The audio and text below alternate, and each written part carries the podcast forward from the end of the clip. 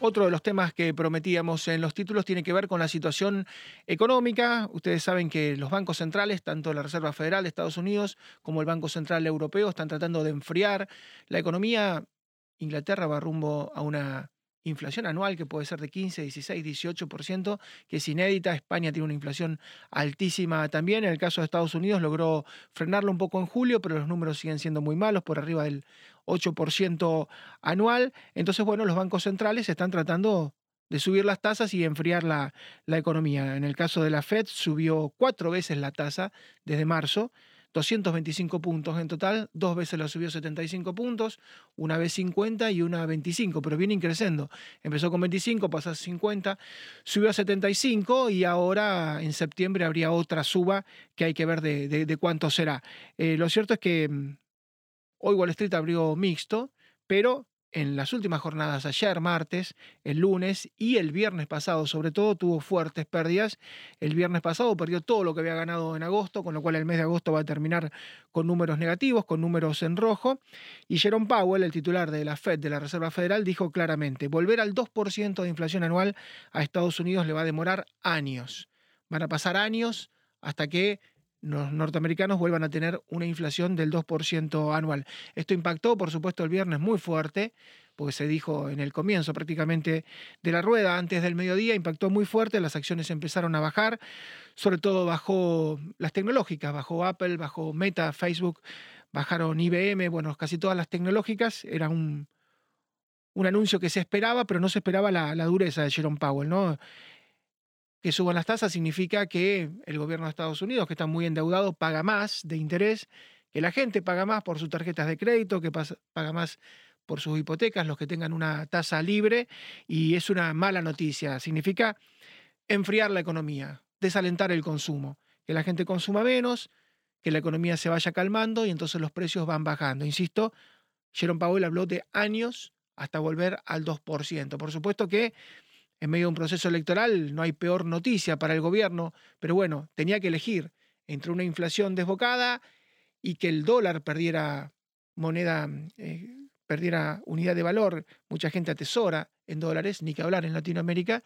Entonces, si usted tiene guardado 100 mil dólares y resulta que el dólar se devaluó 10%, usted perdió el 10% de esa inversión. Perdió 10 mil dólares en un año. Realmente es catastrófico para quien ahorra en dólares. Entonces dijeron, bueno, hay que hacer tripas corazón para salvar la moneda como una unidad de atesoramiento que ocurre en muchísimas partes del mundo. Muchos bancos centrales la tienen como unidad de atesoramiento. Tiramos una bomba, frenamos la economía, aunque esto repercuta el mercado laboral. Y vamos a hablar con Germán Fermo, que es un economista de enorme prestigio y nos va a ayudar a entender por qué el viernes bajó tanto Wall Street, bajó el lunes, bajó el martes y hoy tiene un arranque mixto. ¿Qué tal, Germán? ¿Cómo te va? ¿Qué tal? Buenos, buenos días. ¿Cómo le va? Bien, decíamos en la introducción que el anuncio de Powell sigue todavía teniendo olas. Eh, lo que dijo el viernes pasado no se aquietan las aguas. Sí, sí, realmente sorprendió a todo el mundo, ¿no? Se lo nota, yo creo que exageradamente preocupado, insisto, a un banquero central uno no le puede creer todo el tiempo, juegan al póker todo el tiempo, pero lo cierto es que dijo la prioridad de la inflación y eso de alguna manera le puso mucha presión a, a, la herramienta que más utiliza la Reserva Federal para luchar contra la inflación, que son las tasas de corto plazo. ¿no? Por lo tanto, tuviste una presión a las tasas de corto plazo, el mercado de acciones eh, tuvo un día muy rojo el viernes, eh, el lunes tuvo otro día rojo, el martes también, por lo tanto hubo un ajuste muy fuerte en el mercado de acciones para que quienes nos están escuchando entiendan por qué es importante para la Reserva Federal que baje el mercado de acciones en su lucha antiinflacionaria. Cuando suben las acciones generan un efecto riqueza que tornan más rico básicamente al, ciudadano norteamericano que se posiciona en acciones y eso de alguna manera le da más potencialidad para consumir y tener más demanda. Una de las formas de enfriar la demanda es calmar al mercado de acciones, dormirlo, negativizarlo. Bueno, y esa fue la reacción que tuvo el mercado de acciones ante, si quieren, esta sorpresiva retórica de Powell, básicamente, ¿sí?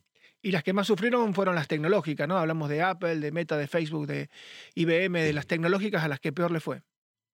Sí, sí, porque son las acciones que más sensibles son las tasas de interés. Eh, no quiero ser muy técnico, pero son acciones que tienen, si quieren, mayor duration, lo que implica que los cash flows son a más largo plazo. Por lo tanto, si suben las tasas de interés, eh, aquellas compañías que tienen cash flow más cargados en el largo plazo son las que más sufren.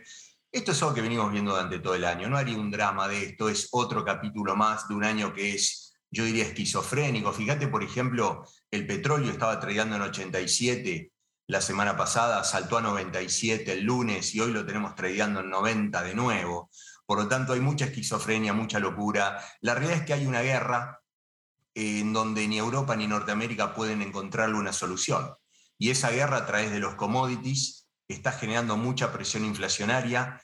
Están intentando calmar una inflación con la herramienta equivocada, que son las tasas de interés. Lo lógico sería calmar y resolver políticamente algo que eventualmente quizá no tenga solución.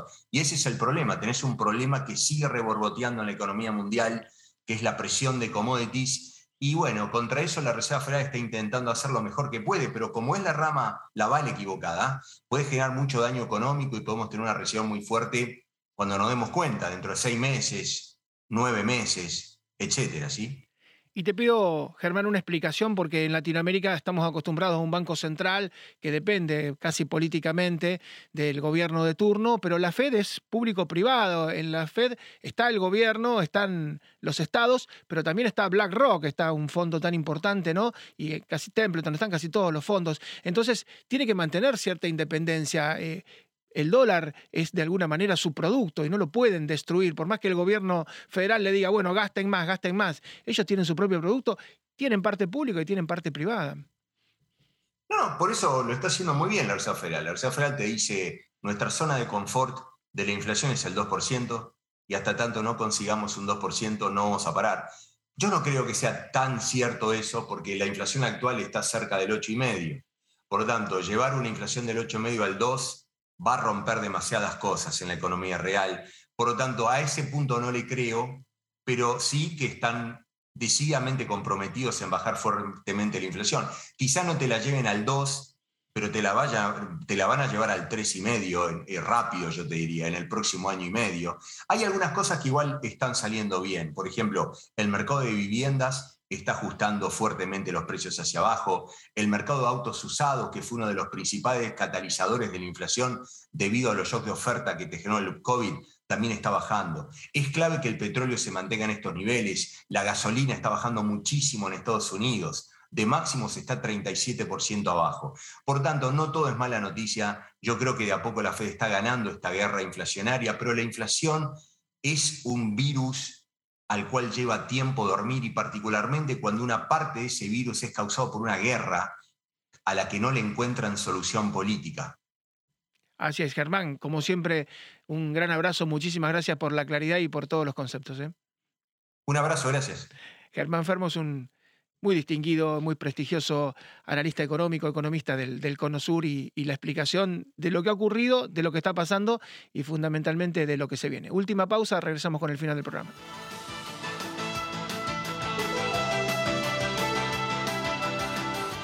This podcast is a part of the C Suite Radio Network. For more top business podcasts, visit c-suiteradio.com.